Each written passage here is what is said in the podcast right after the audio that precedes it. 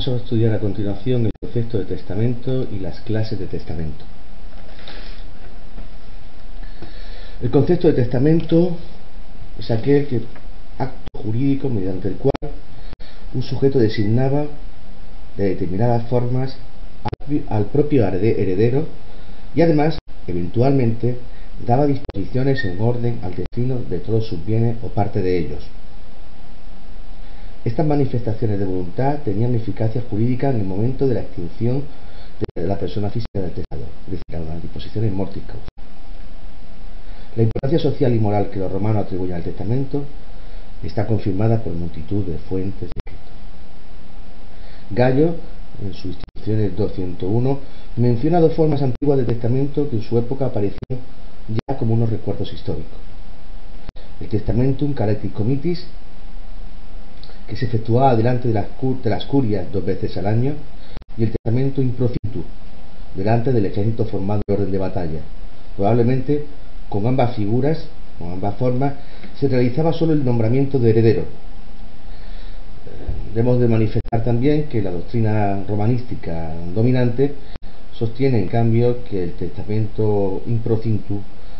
habría contenido exclusivamente disposiciones a título, a título delegado y no la institución. Pasamos a estudiar a continuación, también recordando a Gallo, una de las fórmulas más habituales en esta época de testamento, que era la emancipatio familiar. El jurista Gallo recuerda un tertium genus testamenti, al que ocurría aquel que no había hecho testamento en las otras dos formas y se sentía próximo al fallecimiento. De la manticipatio transmitía la propia familia, es decir, su patrimonio, a una persona de su confianza, lo que se llamaría entonces el familia entor, encargándole que después de su muerte entregara los bienes a determinadas personas. Tal acto era designado con el término de testamentum peraes et libram, o también se, denomina el testamento, la emancipatio familiar. De la descripción de Gallo debería deducirse que la transmisión del patrimonio al familia Entor tenía lugar cuando todavía estaba vivo el, tipo, el disponente, lo cual induce a algunos autores modernos a afirmar que la emancipatio familiar no era un acto mortis causa y no llevaba consigo el traspaso de deudas y de crédito. El jurista Gallo, sin embargo, eh, afirma que el familia Ento heredis locum opine optinebat, es decir, que se colocaba en lugar del heredero, lo cual hacía pensar que éste entraba en todas las relaciones jurídicas de la que era el titular, el, tramitente, el Asimismo, el propio Gallo insiste mm, diciendo que el testador, precisamente por la cualidad de heredero que tenía el familia Entor, daba a éste el encargo de asignar los bienes propios después de su muerte según la voluntad que él había expresado. Por otra parte, no sabemos con qué modalidad se efectuaba posteriormente, tras la muerte del disponente, la asignación de bienes a los designados. No, la fe no, lo especifica. Un testamento ya plenamente efectivo es este que vamos a estudiar a continuación, que es el Testamentum per res et libra. Las formas antiguas del testamento, ese testamento de Calates Uniti y el, testamento Improcinto, eh, terminaron cayendo en desuso y se desarrolló a partir de la emancipatio familiar que hemos acabado de estudiar una nueva forma de testamento que, por las formalidades usadas, fue llamado también testamentum perais et libra. La emancipatio no era ya usada con el fin de transferir al filiaentor el patrimonio del disponente, sino con el fin de permitir a este último efectuar, a través del desarrollo de las formalidades del acto, una nuncupatio en, en la que manifestaba su voluntad testamentaria y a la cual, en virtud de la norma, la ley de la tabla, cum nexus faciet multiplunque uti lingua nuncupasit ita ius esto, el ordenamiento jurídico concedía a esta plena eficacia jurídica. Esta manifestación de voluntad del Estador con la cual procedía al nombramiento de los propios herederos y también, de forma eventual, a la asignación de cada uno de los bienes patrimoniales, a la manumisión de los propios esclavos y a la designación de, tutor para los propios familias, destinada a tener eficacia jurídica después de la muerte del disponente, podía manifestarse, ya sea mediante una declaración oral del objeto de la misma, hecha con la nuncupario durante la emancipación familiar, ya sea exponiéndola por escrito en tablas enceradas, el presentaba cerradas a los testigos durante la emancipatio, declarando con una nuncupatio que tales tablas contenían su testamento. El efecto de la emancipatio familiar no era, pues, el de atribuir al familiarentor la cualidad de heredero y hacerle adquirir derechos con el encargo de transmitirlo, a su vez a otros, sino el de otorgar a través de la nuncupatio del, disponente tanto a, la manifestación oral de voluntad testamentaria como a las tablas que contenía la expresión de tal voluntad y que habían sido presentadas a los testigos y el valor y la eficacia jurídica del testamento de modo que a la muerte del disponente tuviera lugar, en virtud de él, la delación a los herederos designados en el mismo. En otras palabras, la adquisición de los bienes por parte de los herederos y los legatarios indicados en la nuncupatio de forma oral o indicados de forma escrita en las tablas testamentarias presentadas con una nuncupatio se verificaba después de la muerte del testador sin que el familiar realizara ninguna actividad y en virtud de la manifestación de voluntad oral o escrita que el disponente expresamente eh, manifestaba. Ya no tenía lugar, como en la emancipatio familiar originaria, el traspaso inmediato de todo el patrimonio del testador a familia Entor, ni tenía lugar posteriormente, después de la muerte del testador, la transferencia de los bienes del familia Entor a los designados,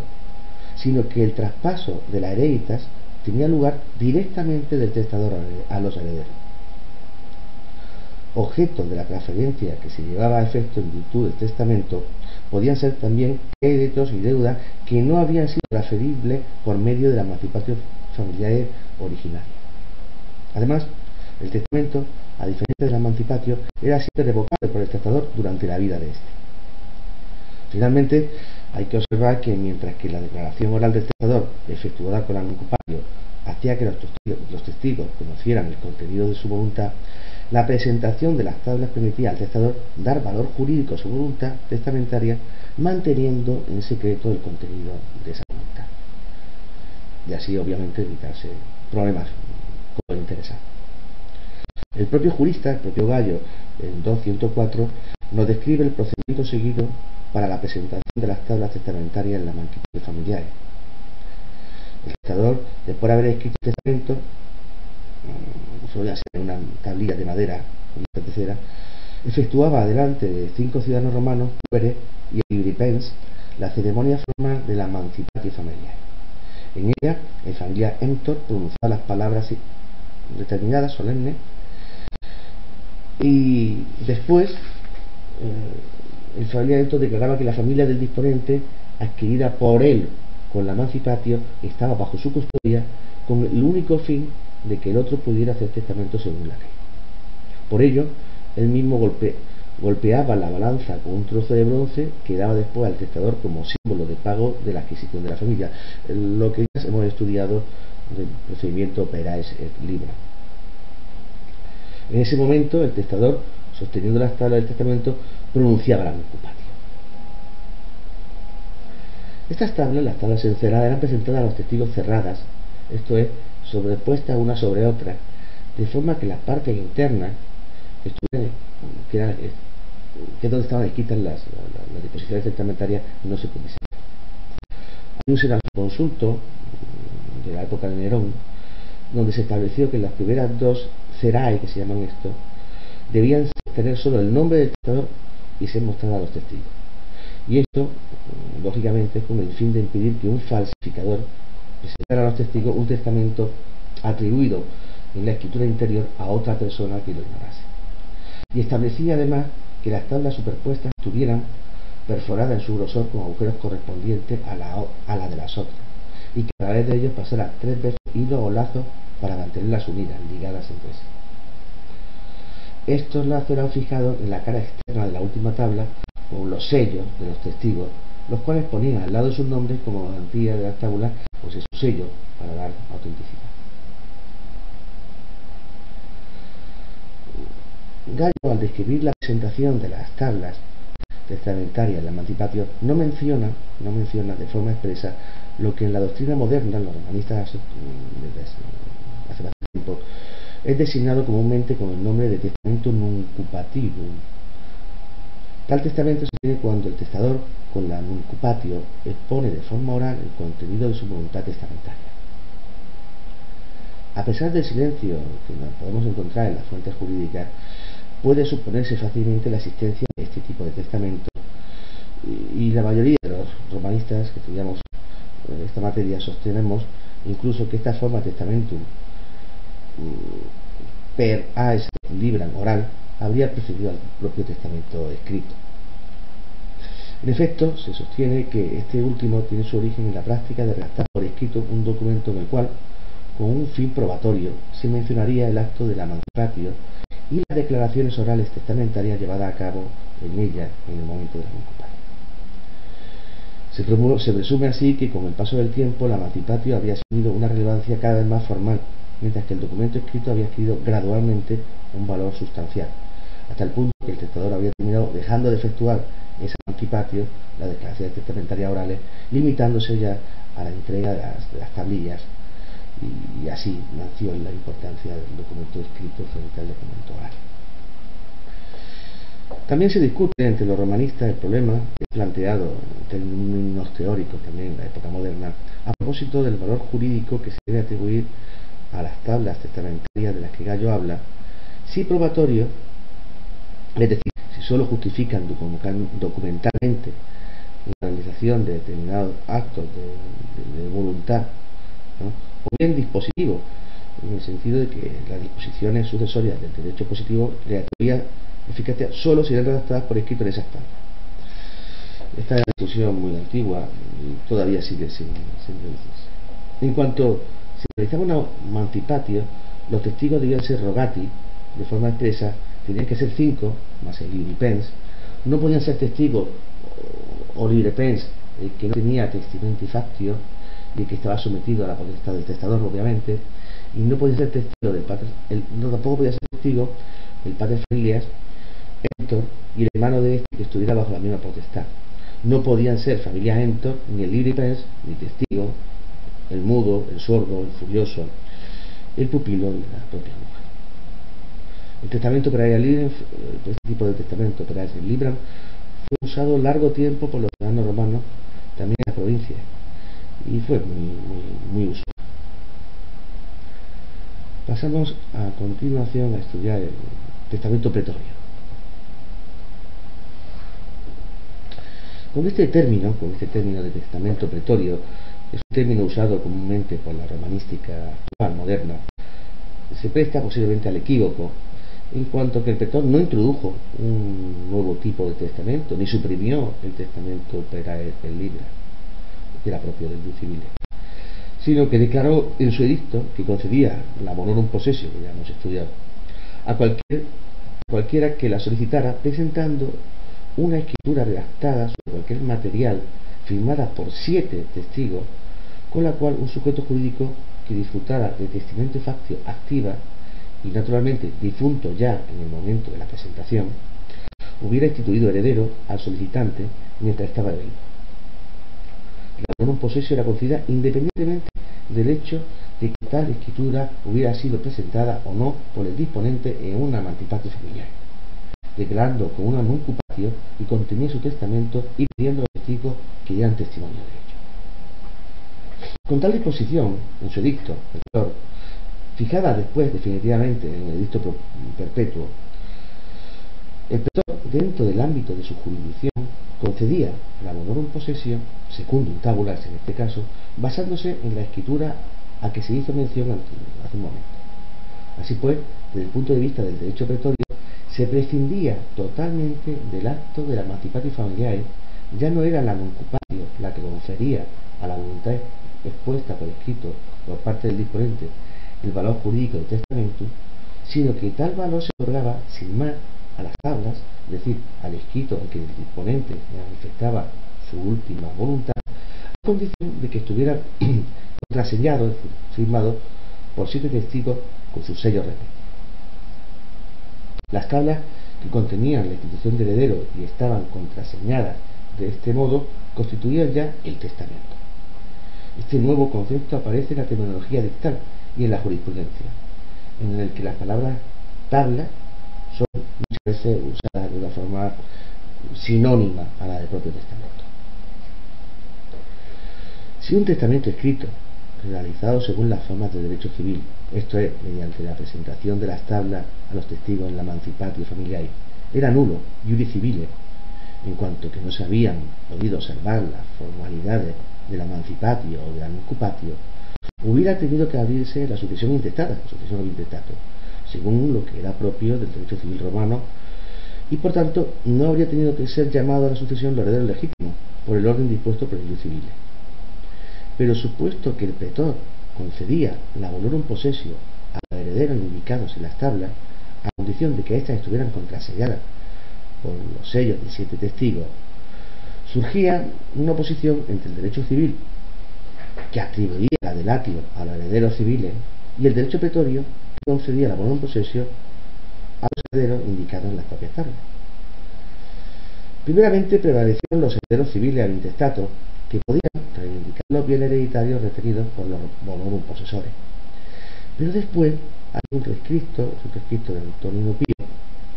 en el que se concedió a estos, los bonorum posesores, el poder de rechazar las exigencias de los primeros, de los sucesores civiles, mediante una excepción doli mali. Hay varios textos que lo dicen, quizás el más famoso es Gallo 220. De modo, con esta oposición, de esta forma que en virtud del derecho imperial el eres escritu era preferido siempre al eros, al eres iuri civili. El heredero escrito en la tabla, aunque no se hubiese mantenido la formalidad adecuada, era, era prevalente. La jurisprudencia reguló también el caso de, dos testamentos, uno civil y otro pretorio, redactados por la misma persona, atribuyendo a ambos un valor igual y dando preferencia a aquel de los dos que fuera de fecha evidentemente de fecha más reciente. El derecho imperial siguió todavía más lejos por el camino abierto por el dicto pretorio y así en el año 242 hay una constitución de Gordiano, que es la constitución la 6.11.2, que sancionando probablemente una interpretación jurisprudencial que era muy, consideramos, arraigada ya en la práctica, concedió el secundum nuncupationem, la bonorum possessio, a los herederos que hubieran sido designados como tales oralmente delante de siete testigos por un sujeto que tenía evidentemente la vestimenta y Con tal disposición se da un valor más amplio a la voluntad del testador, que es lo que siempre se pretende, vinculando a la manifestación de la misma a condición que se realizara delante de siete testigos la eficacia de dar lugar a la relación hereditaria, a la muerte del mayor de aquel que la manifiesta. Aunque se afirma todavía que la nuda voluntas no puede por constituir testamento. Hay varios textos, fundamentalmente hay un digesto que es digesto 37 11 2 Los juristas romanos en varias decisiones muestran la tendencia a atribuir al escrito y a los testigos una función más que nada probatoria, no sustantiva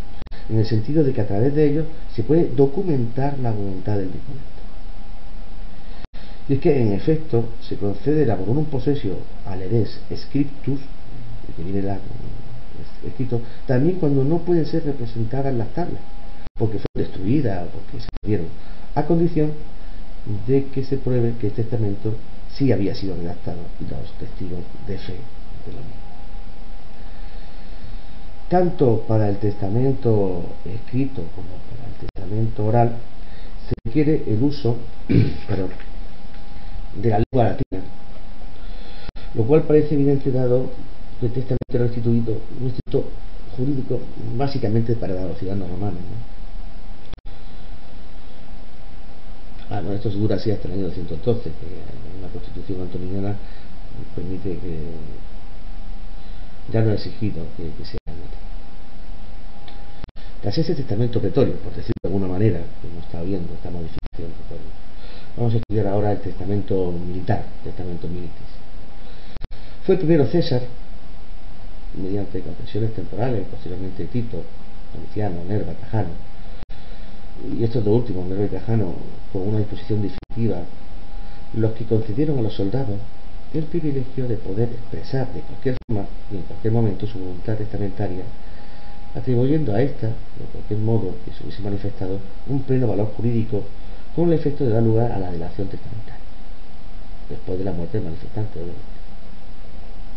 El privilegio era inherente a las personas de los militares en servicio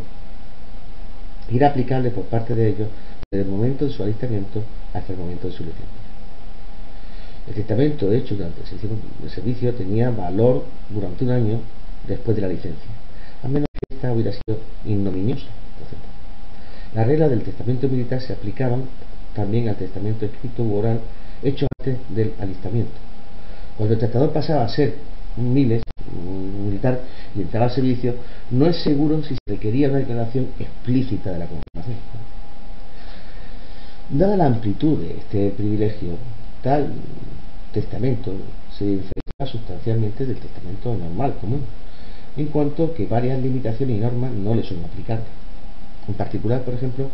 el fin de familia militar, aunque privado, según el juicio civil, de testamento y activa, podría hacer testamento válidamente, en la forma que quiera, en orden a disponer de eso que sabemos que es el peculium suyo, que es el peculio castres. Además, el militar puede hacer, este es otro caso, otra, excepción, el militar puede hacer testamento en favor de personas privadas de la, privadas de la testamento de facto pasivo. Es decir, personas que no, no la tenían y dentro, dentro del juicio civil podrían ser nombrados herederos, ¿no? Y por ejemplo los peregrinos, los latinos, los deportados, pues podían ser nombrados herederos. Otra excepción también, otra excepcionalidad del testamento militar es que si el militar, por acto de última voluntad, dispone solo de una parte de sus bienes, se abre la sucesión intestada por, parte, por la parte que queda de bienes. Y aquí no juega ese principio que ya hemos estudiado en varias lecciones de Nemo por parte de estatus, por parte de intestatus, de CDD. Otra excepción más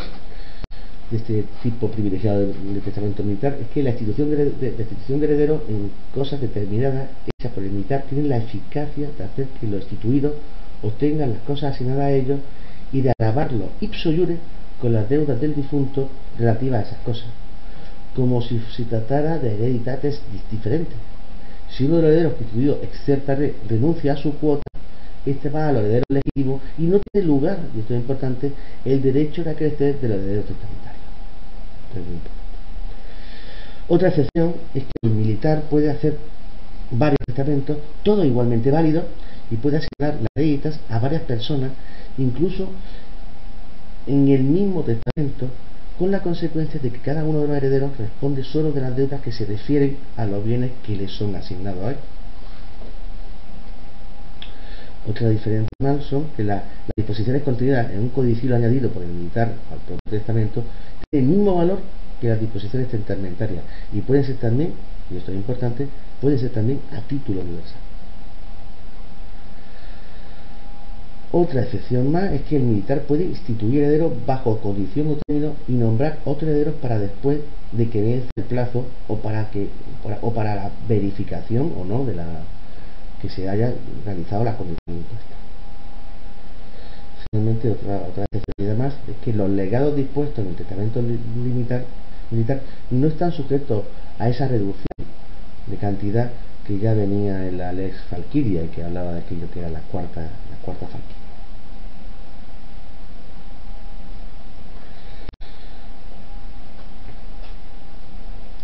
Probablemente el fin que pretendían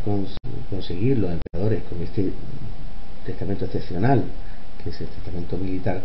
era el de permitir a los militares pertenecientes a las distintas clases de disponer sin restricciones de sus bienes con actos de voluntad que deben realizarse en circunstancias, debemos presumir, excepcionales. En el derecho justiniano, en el que algunas reglas propias de un, de un tiempo de este testamento militar también se va paulatinamente a aplicar a los testamentos normales, ordinarios,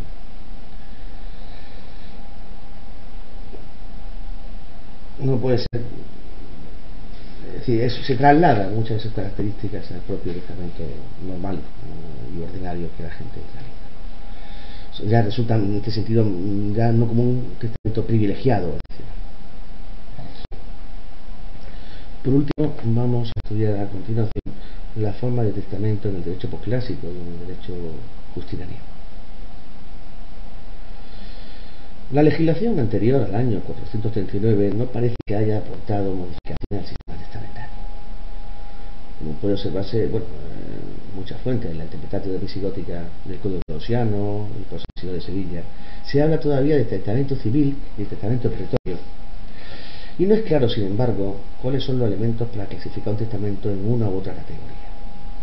Según algunos, el testamento civil sería el realizado con la asistencia de cinco testigos y el pretorio el que se hace con la asistencia de siete testigos. Según otros, el testamento civil sería oral y el pretorio escrito. Tenemos que esperar al año 439, cuando Teodosio II Evangeliano, es una novela que viene recogido, bueno, también en el Códex 6 de 2321, donde se prescribieron la presencia de siete testigos para cualquier clase de testamento, exceptuando cuando se trata de institución de herederos legítimos para la cual valía, según las propias palabras de los emperadores, también un testamento, un testamento imperfectum, disposición que parece haber sido seguida después con alguna legislación posterior, es decir, que podían tener en ese momento menos, menos En el año 446, los mismos emperadores dispusieron que el testamento escrito enteramente de puño y letra por el testador era válido sin la necesidad, y esto sí que es sin la necesidad de testigo esta disposición no dio lugar a un instituto que después va a funcionar con plena fuerza, que es el testamento hológrafo. Y recogido después, posteriormente, en derecho medio, bueno, y en nuestras codificaciones actuales, civiles, el Código Civil. En época posclásica también se conoció el valor a formas públicas de testamento Así, por ejemplo, en el 397, por ejemplo, prescribían que el testamento depositado en el oficio censale para hacer hechos público y conservado allí no podía ser llevado a otra parte. Eh, también Honorio y Valentiniano reconocen la validez testamentaria a la disposición de última voluntad inserta en las cartas de un magistrado, de un municipio. Valentiniano, por ejemplo, además reconoció la eficacia del testamento entregado al emperador o depositado, eh, en, denomina Innostis Sicrinis, Justiniano más que introducir cambios, reordena la materia, como siempre fusionando las disposiciones de jus civile eh, y de derecho heredatorio y de derecho imperial. Posiciones que, dada su triple origen, llamaban un jus tripertitum. Como afirmaba el propio Justiniano, el testamento regulado por él toma el civile,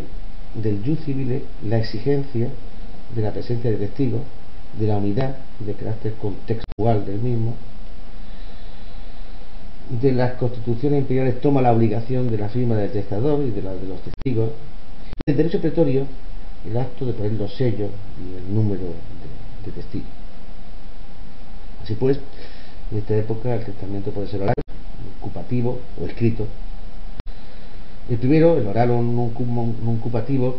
consiste en la declaración oral de la institución del propio heredero y eventualmente también de otras disposiciones sucesorias hechas por un sujeto que tiene la testamentización, obviamente, delante de siete testigos presentes y reunidos expresamente para ese fin. El segundo, el testamento como por escrito, eh, consiste en la presentación a siete testigos, hecha también por un sujeto que tiene la testamentización activa, evidentemente, de un escrito redactado sobre cualquier material,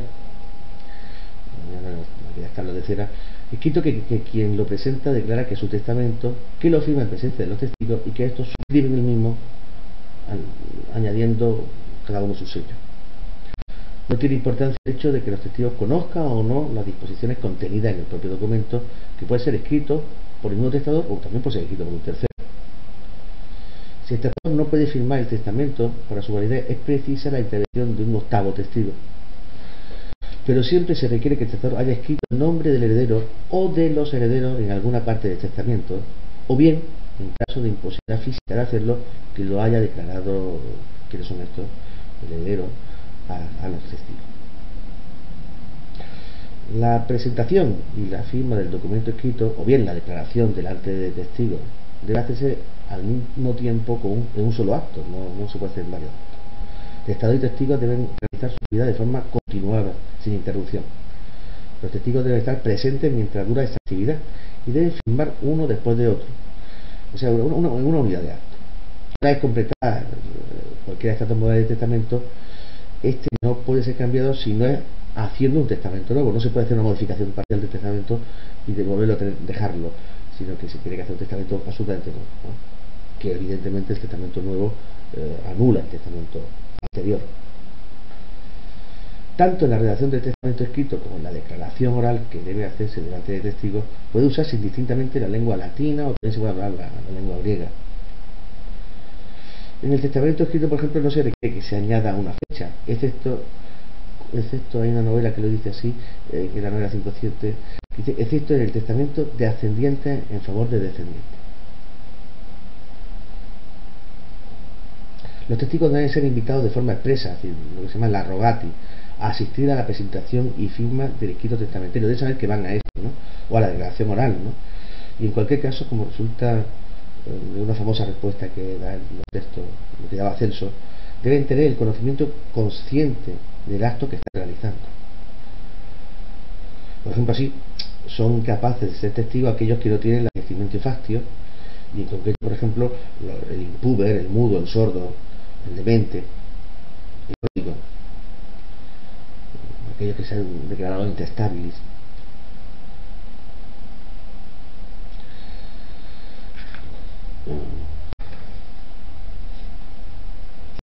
Y también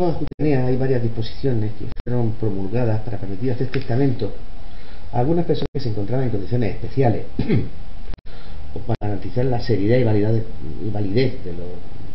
testamentos. Bueno, se llaman estos testamentos a veces se llaman testamentos extraordinarios, ¿no? ¿Cuáles son estos testamentos extraordinarios, ¿Cuáles son el testamento militar? El testamento militar que, como ya hemos visto hace un momento, asumen en el derecho la estructura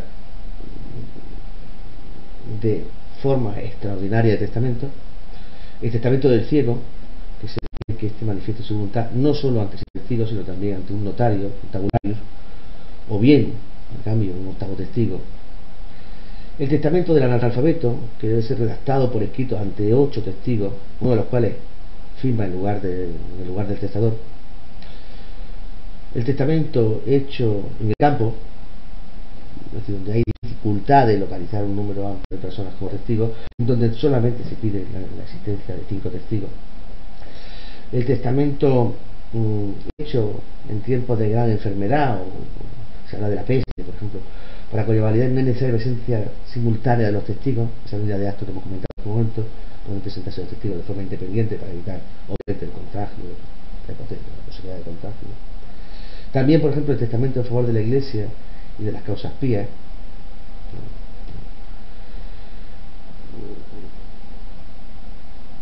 Bueno, son una serie de. Por ejemplo, el testamento se llama. Se mira el testamento parentum interliberos, esto es, el testamento con el cual el testador instituía heredero a los propios hijos, y más que admiten la validez del mismo en cualquier forma que esté redactado. Hay una novela Justinianea, la novela 107, muy conocida, que exige que por la cual Justiniano exige que el testador escriba con su puño y letra en nombre de los hijos instituidos de heredero la fecha del testamento y que firme obviamente el testamento y considerarse los, también los, estas son características incorporó más relevantes, hay algunas más, pero quizás estas sean las características más relevantes de las modificaciones o innovaciones justinianas en el ámbito testamentario. Hasta aquí la forma en que